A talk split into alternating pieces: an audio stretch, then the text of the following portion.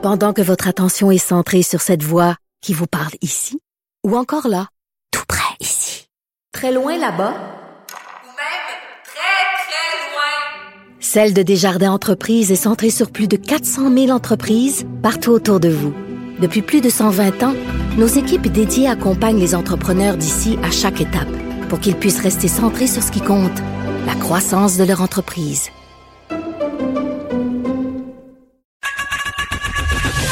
Geneviève Peterson. Une animatrice pas comme les autres. Cube Radio. Elsie Lefebvre est là qu'on peut lire dans le journal de Montréal et dans le journal de Québec. Elsie, salut. Salut Geneviève. Bon, tu voulais qu'on fasse un retour sur ce point de presse. Le seul de la pandémie, je crois que j'ai pas écouté en direct puisque j'étais sur mon vélo. Oui, c'est ça. Ben, en fait, le point de presse, mais c'est surtout un moment charnière, hein? Ben oui. Pas, dans le sens où euh, tout le monde, là, aujourd'hui, c'est comme si on peut se projeter enfin euh, vers une fin de pandémie, tu sais, reprendre la vie, euh, la vie normale. Tu parlais tantôt là, d'enlever le masque. Euh, on a comme euh, intégré tu sais, ces habitudes pandémiques, euh, le couvre-feu, c'est presque rendu normal et tout ça.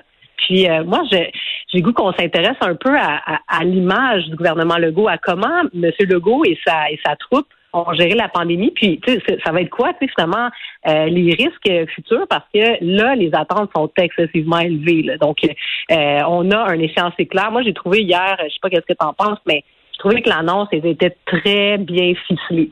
Donc, euh, on a eu un calendrier clair pour plusieurs mois, puis qui touchait tous les secteurs. Donc, on a vraiment mis la table, puis on n'a rien oublié, euh, contrairement à d'autres points de presse où il y avait euh, des détails qui ont fait ensuite euh, réagir. Là, vraiment, là, euh, il y en avait pour tout le monde. Puis, euh, qu'on soit euh, n'importe où au Québec, Hmm. on peut entrevoir euh, la lumière au bout du tunnel, comme on dit. Je pense qu'on a, je pense qu'on a beaucoup reproché à certains moments de la crise au gouvernement Legault d'être dans une certaine improvisation, ou du moins dans une apparence de, là, parce que je pense que euh, faut être honnête et admettre que c'était une situation absolument inédite. Là. Aucun gouvernement à l'échelle planétaire n'a jamais fait face à ce type de situation.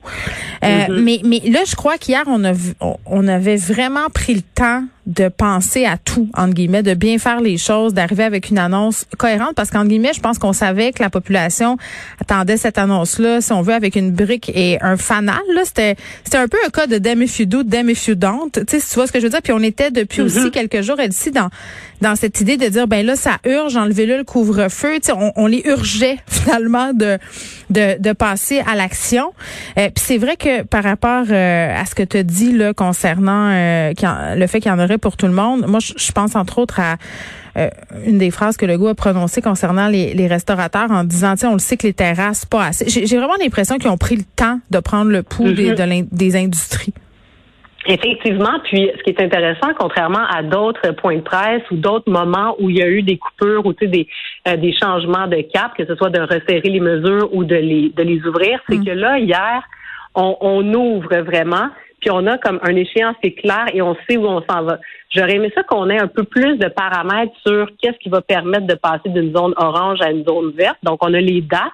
Mais ça, les dates nous disent la majorité des régions. J'avoue que comme Montréalais, j'ai une petite inquiétude à savoir euh, parce que nous, à Montréal, on est resté pratiquement en zone rouge euh, tout au long de cette pandémie-là. Ouais, mais ça sera la Donc, situation épidémiologique là, là en ce moment. euh, Aujourd'hui, euh, on est on est à 584 cas, je crois. En tout cas, entre 5 et 600 cas, ça, c'est stable. Je vois mal comment ils pourraient faire demeurer Montréal en zone rouge. Ben exactement. Puis si jamais il fallait qu'il annonce aux Montréalais qui, tu sais, faut le dire, on a souffert un peu plus que les autres, Bon. le Grand Montréal, ceci dit, parce que, tu sais, mais tu sais, comme par exemple, il y, y a bien des choses qui sont fermées à Montréal, nous on s'en rend pas compte, mais qui sont ouvertes, euh, tu sais, qui sont ouvertes partout ailleurs euh, au Québec. Donc ça c'est un aspect. Mais tu sais, ce qui, est- ce qui est vraiment fou, tu sais, je regardais la gestion de la crise euh, par le gouvernement Legault, puis par exemple par rapport au Canada, puis quand on regarde les taux de satisfaction, c'est quand même incroyable qu'après euh, un an, un peu plus d'un an de pandémie, le gouvernement Legault se retrouve encore avec des taux de satisfaction de 69% Mais ça t'étonne? Et avec la- ben, ça m'étonne dans le sens où ça a été quand même difficile. Puis il y a eu euh, quand même des critiques à certains moments de certains groupes, mais la solidarité, puis le succès, je pense que M. Legault doit remercier euh, M. Dubé pour le succès de la campagne de Ah oui. vaccination. C'est efficace. Et donc, euh, il y a au début du mois de mai, la, la satisfaction du gouvernement est à 69% Avec une annonce comme celle qui a été faite hier, on peut penser que les taux d'appui vont augmenter encore davantage. Puis, euh, tu sais, je regardais, je comparais la, la situation avec le fédéral. Si on regarde la, la, la satisfaction des Québécois à l'égard de la gestion de la pandémie, elle est très élevée. Donc, euh, presque 70% euh, c'est euh, pour François Legault. Mais par contre, quand on regarde du côté fédéral, c'est beaucoup plus bas. Donc, tu sais, les, chiffres par rapport au, Québec, on est plus dans le 50% alors que mais tu parles, attends, attends, je veux juste être sûr que, que je comprends. La, la, la, satisfaction par rapport à Justin Trudeau des Québécois ou de l'ensemble du Canada? parce qu'il parce que oui, parce qu'en dehors du Québec, les gens globalement sont très satisfaits de la performance du gouvernement libéral pendant la pandémie. Là. Oui, oui, mais quand même beaucoup moins que les taux de François Legault. François Legault est vraiment là tout seul dans sa catégorie. Donc, euh, à l'extérieur du Canada, on le voit en Ontario, euh, Ford a beaucoup de difficultés à l'heure actuelle. Euh, en Alberta, c'est alors que nous, on annonce notre plan de déconfinement. En Alberta, au début de la semaine, ils atteignaient euh, leur euh, le, le, le, maximum là, de, de, depuis le début de la pandémie leur pic en soins intensifs. Oui, c'est ça, en soins intensifs. Donc ailleurs au Canada, ça va pas très bien, mais même quand au Québec, ça a moins bien été, la manière de communiquer du gouvernement Legault, euh, la façon, je sais pas, de, de, de, François Legault lui-même, je pense qu'on en a parlé beaucoup, là, sa, sa manière de gérer la crise, au diapason des Québécois, ben, ça, ça a rapporté. Puis là, euh, qu'est-ce qui va se passer pour la suite? Parce que, ce qu'on nous annonce quand même, c'est qu'au mois de septembre, on reprend la vie ordinaire. Donc, euh, c'est des bonnes nouvelles hier, notamment euh, les, les, étudiants, donc les universités qui vont être ouvertes, les cégeps, donc le port du masque qui va être retiré dans les lieux publics, le télétravail à un moment donné qui va finir par, par se dissoudre un peu.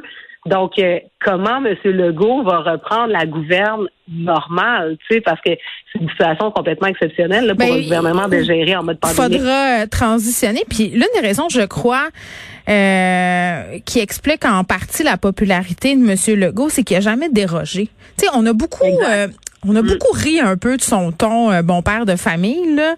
mais M. Legault euh, euh, a toujours été ou semblé, parce que bon, peut-être que parce qu'il nous l'a dit là, lors d'entrevues que parfois ça le réveillait la nuit puis qu'il se demandait s'il se remettait en question. Là, je pense qu'il était assez transparent. Mais justement, cette transparence-là et, et, cette confiance-là, puis cette volonté-là d'aller de l'avant, puis de dire, je fais de mon mieux, puis je, je, vais faire en sorte que le Québec se sorte de cette crise. Je pense que c'est ça qui fait que les gens sont restés avec lui et continue de rester avec lui malgré les erreurs. Parce que quand même une qualité, Monsieur Legault, de les reconnaître, ces erreurs-là, ça, j'ai mm-hmm. trouvé quand même que c'était peu commun pour un politicien. Effectivement, puis euh, je sais pas si tu as vu ce matin, il y avait un article qui montrait que euh, M. Legault a dépensé, ben, le gouvernement de la CAQ a dépensé plus de 600 000 dollars en sondage d'opinion publique pour euh, sonder la population pendant la pandémie sur euh, l'acceptation ou non des mesures, etc. Et en comparaison, il montrait que le gouvernement de Philippe Couillard avait dépensé seulement un seul sondage dans toutes ces années de gouvernance. Donc, M. Legault, effectivement, peut-être à cause de ces sondages-là, était vraiment pile poil sur l'humeur de la population qui a hmm. permis de faire les ajustements au moment opportun. Donc, euh, des fois, ça, ben, gouverner par sondage, on aime moins ça parce que, tu sais, on a besoin d'un gouvernement qui a une vision. En même temps, euh, dans Mais il l'a dit, il l'a dit qu'il était pas là pour se faire aimer à plusieurs reprises là, pendant la pandémie quand les gens ruaient dans les brancards puis disaient ben là c'est bien trop sévère puis le couvre-feu puis tu sais oui mais en même temps il y avait ces sondages lui qui lui disaient comme par exemple le, vaccin on entend les les anti-vaccins mais quand on regarde les chiffres réels c'est 86% des Québécois qui ont l'intention de se faire vacciner. Donc, ils parlent fort, ces gens-là, mais M. Legault, lui, savait toujours que non, la population, tu sais, comme par exemple le couvre-feu, au mois de janvier, 70% des Québécois étaient pour le couvre-feu. C'est quand même phénoménal. Donc oui, il y a des gens qui parlent fort, qui, qui ont décrié, mais en ayant, bon, chiffre à l'appui de l'opinion publique, je ne sais trop, ben, M. Legault est allé de l'avant. Oui, c'était un safe bet. Euh, c'était un safe bet, comme on dit. En terminant, Elsie, est-ce qu'on est en train de se magasiner un gouvernement euh, caquiste pendant longtemps, longtemps? Parce que si on regarde cette cote d'amour-là, force est de constater que les Québécois, puis si on regarde aussi les sondages d'intention de vote, là, euh, ils ont l'air là pour ben, rester. Oui, c'est jamais vu. Donc, tu sais, les intentions de vote, 46% des gens, c'est presque un Québécois sur deux voterait pour euh, la CAQ, 52 euh, mm. des francophones. Euh, chose à noter, 40% des hommes votent pour euh, ont l'intention de voter pour la CAQ, 52% des femmes, donc encore plus populaire chez les femmes. Puis l'autre chose, c'est surtout l'opposition. Donc, c'est sûr que la pandémie n'a pas laissé de place à l'opposition. Dominique Anglade à 10% euh, c'est sûr que c'est tragique, là, donc comme meilleure première ministre. Euh, il y aurait de l'espace euh, plus tard, mais c'est certain que la CAQ, surtout avec les annonces d'hier. Gabriel Nadeau-Dubois, Éric Duhem. Peut-être, peut-être. Mais euh, disons que François Legault est bien positionné pour... en plus, il va avoir des annonces à faire pendant toute la prochaine année pour la mm. relance. Donc, ça va être juste des bonnes nouvelles pratiquement. Donc, on espère qu'il n'y aura pas de quatrième vague. En principe, ça ne devrait pas se produire, on sera vacciné. Mais si ça se passe, ça va bien aller. Quoique, un lendemain de pandémie, il va y avoir des, des, budgets à gérer. Ben, il va avoir aussi des commissions. Il va avoir aussi des commissions d'enquête. Exactement. Donc ça, ça serait l'espace que l'opposition pourrait avoir, mais franchement, euh, on pourrait s'attendre à ce que la CAQ soit encore là au moins un autre quatre ans, sinon peut-être plus. D'ailleurs, M. Legault a annoncé qu'il se présentait. il y avait dit au début qu'il n'était pas sûr d'être là longtemps, mais bon. Merci beaucoup, Elsie. On peut te lire dans le journal Le Moral et dans le journal de Québec.